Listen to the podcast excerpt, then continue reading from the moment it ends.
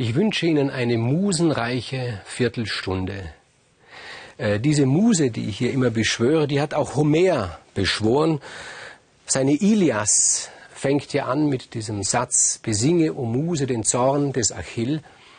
Und diese Ilias, die den Trojanischen Krieg schildert hat, einen großen Helden, vielleicht nicht der zentrale Held, aber doch ein ganz wichtiger Held, das ist Agamemnon. Agamemnon war der griechische Heerführer vor Troja. Und dieser Agamemnon, der ist auch einer aus der Sippschaft der Tantaliden. Agamemnon ist der Sohn des Atreus. Agamemnon war verheiratet mit Clytemnestra. Und Clytemnestra, das gestehe ich gerne, Clytemnestra ist mir von allen weiblichen Figuren der griechischen Mythologie die Liebste. Deswegen auch die Liebste, weil ich am meisten Mitleid mit ihr empfinde, weil ihr Schicksal mir am nächsten geht von allen weiblichen Figuren aus der griechischen Mythologie. Das war natürlich nicht immer so. Also die Clytemnestra war ja in den meisten Darstellungen eine durch und durch böse Figur. Wenn Sie den Gustav Schwab lesen, die Sagen des klassischen Altertums, dann werden Sie feststellen, dass die Clytemnestra dort ganz schlecht wegkommt. Ich meine, man erfährt ja aus dem Gustav Schwab mehr über das 19. Jahrhundert als über die Antike. Wahrscheinlich genauso, wie man aus meinen Geschichten mehr über unsere Zeit erfährt als über die Antike. Was ist die Antike? Die Mythologie ist immer gegenwärtig und wir müssen sie in jedem Augenblick, wenn wir erzählen, eben vergegenwärtigen und dann erfahrt man mehr von uns als von diesen Alten, von denen wir ja gar nichts wissen. Clytemnestra war, bevor sie den Agamemnon kennenlernte, schon verheiratet. Mit einem anderen Mann, einem ruhigen, unauffälligen, man würde sagen im Vergleich zu den Atriden, eine blasse Figur mit einem liebenswerten Mann, der alles andere wollte nur nicht im Mittelpunkt stehen. Und Clytemnestra selbst wollte auch alles andere als nur ja nicht im Mittelpunkt stehen. Sie wusste, was sich in diesem Mittelpunkt abspielt. Eben all diese Geschichten, die ich bis jetzt schon erzählt habe. Clytemnestra war die Tochter von Tyndareus, König Tyndareus und seiner Frau Leda, König von Lakedaimon. Und sie stand von Anfang an, von ihrer Kindheit an, stand sie im Schatten ihrer berühmten Schwester oder Halbschwester, müsste man genau sagen, nämlich Helena. Diese Helena war ein Star von allem Anfang an. Die ganze Welt wusste, das wird einmal die schönste Frau werden, die es gibt. Und alle haben nur auf die Helena geschaut und niemand hat auf die Clytemnestra geschaut. Aber das hat Clytemnestra nichts ausgemacht, ganz im Gegenteil, sie war glücklich darüber. Sie konnte nämlich ein Leben abseits dieser Öffentlichkeit, die oft ja eine grauenhafte Öffentlichkeit war, führen. Das heißt für sie auch, sie konnte tun und lassen, was sie wollte. Zum Beispiel konnte sie auch heiraten, wen sie wollte. Und sie hat sich für diesen bescheidenen, diesen durchschnittlichen Mann entschieden. Und sie hatten ein Kind und sie waren eine glückliche Familie. Und Clytemnestra wusste, wir werden so lange glücklich sein, solange wir nicht in die Öffentlichkeit geraten. Weil wenn wir in die Öffentlichkeit geraten, kommen wir mit diesem Fluch der Tantaliden in Verbindung und das ist schrecklich. Und das ging auch gut, das ging gut bis zu jenem Abend, an dem Tyndareus, eben der König von Lakedaimon, eine Einladung machte. Und alle Helden, alle Fürsten der Umgebung wurden auf den Hof nach Lakedaimon eingeladen. So auch der König von Mykene, nämlich Agamemnon. Und Agamemnon, stolz, schritt da durch die Menge hindurch. Clytemnestra hat sich irgendwo am Rand aufgehalten. Sie wollte auch gar nicht lang bleiben, wollte gleich wieder gehen. Und da fiel sein Blick auf Clytemnestra. Und er, beinahe hätte ich gesagt, er verliebte sich sofort in sie, aber ich bin mir gar nicht sicher, ob Agamemnon zu so etwas wie Liebe überhaupt fähig ist. Jedenfalls begehrte er sie. Und wenn Agamemnon etwas begehrte, dann wollte er es augenblicklich haben. Er trat vor sie hin, fiel vor ihr auf die Knie ein ungewöhnliches Bild. Ich meine, Agamemnon war nicht irgendjemand, das war der, der mächtigste, vielleicht auch der reichste Fürst. Und für Clytemnestra war das peinlich, es war unangenehm. Er sagt, steh doch auf, das, das will ich nicht, steh auf. Und er begann, noch peinlicher, begann zu weinen. Er sagte, ich möchte, dass du meine Frau wirst. Sie sagt, steh auf bitte. Ich bin schon verheiratet, das geht nicht. Und weil sie ihn nicht beruhigen konnte anders und weil sie auch irgendwie Mitleid mit diesem Mann hatte, legte sie ihm die Hand auf den Kopf. Und dann erhob sich Agamemnon und Clytemnestra drehte sich um und verließ den Festsaal und lief hinauf in ihre Gemächer. Es war ihr alles furchtbar unangenehm. Das genau wollte sie nicht. Und dann im späteren Abend klopfte es an ihre Tür. Sie dachte, es wird ihr Mann sein, mit ihrem Kind vielleicht. Sie öffnete die Tür und wieder war Agamemnon davor. Und wieder fiel er vor ihr auf die Knie und begann zu weinen macht einen furchtbar jämmerlichen Eindruck, für sie wieder unangenehm. Und er sagt, tu's noch einmal. Und sie sagt, ich verstehe dich nicht, was soll ich tun? Bitte steh doch auf, das ist mir unangenehm. Tu's noch einmal, das hat mir gezeigt, dass auch du mich liebst, sagt er. Und sie sagt, ich verstehe es nicht, was soll ich tun? Deine Hand auf meinen Scheitel legen. Und weil sie sich eben keinen Rat wusste, tat sie es nochmal, legte dieser jämmerlichen Kreatur, so erschien er ihr, die Hand auf den Scheitel.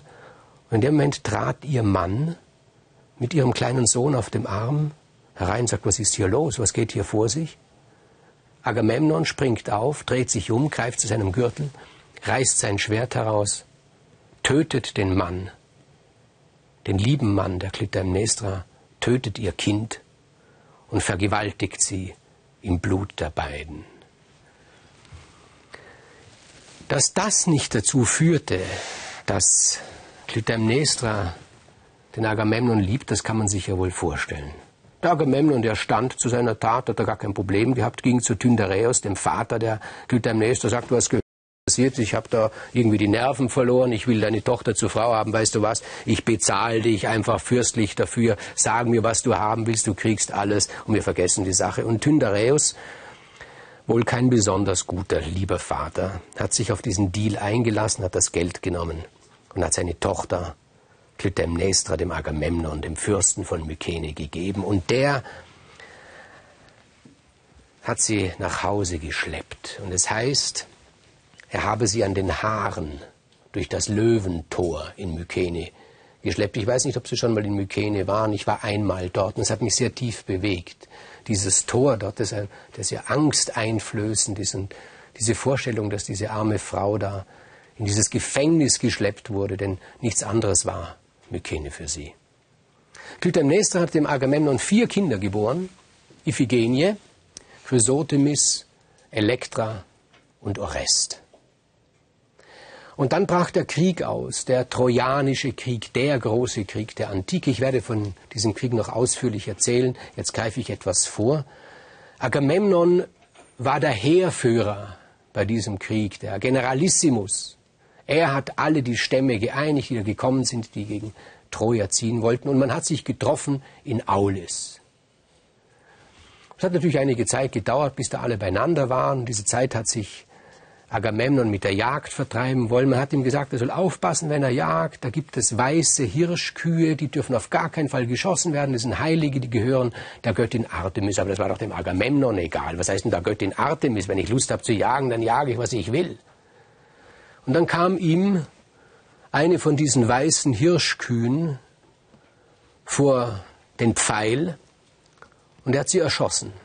Und Artemis, die Göttin der Jagd, war beleidigt und sie hat mit Poseidon gesprochen, der ja auch der Gott des Windes ist, und hat ihm gesagt, bitte halt dich zurück, keinen Wind mehr.